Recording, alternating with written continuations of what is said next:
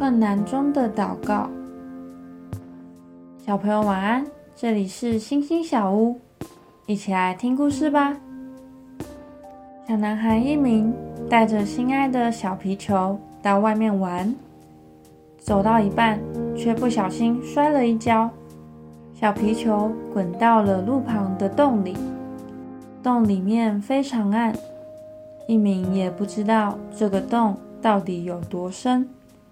他很焦急地请路过的大人帮忙，但是都没有一个人愿意停下脚步帮助他。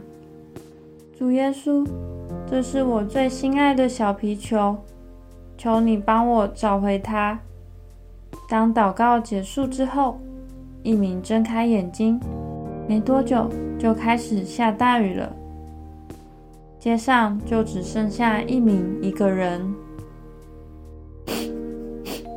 难道连神也不理我了吗？当雨停的时候，他再次走到洞旁边，竟然看到他的皮球。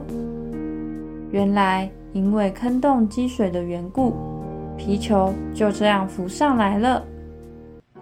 想一想，一鸣的皮球是怎么出现的呢？你相信你的每个祷告？神都有听到吗？为什么？你有哪些祷告还没有得到神的成就？你有继续祷告吗？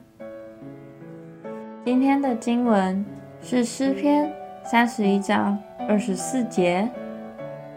所有仰望耶和华的人，你们都要刚强，坚固你们的心。我们一起来祷告。亲爱的主，感谢你，因为你会在我困难的时候仍然聆听我的祷告。求你使我充满信心，能够得到从你而来的勇气，面对困难。奉主耶稣基督的名祷告，阿门。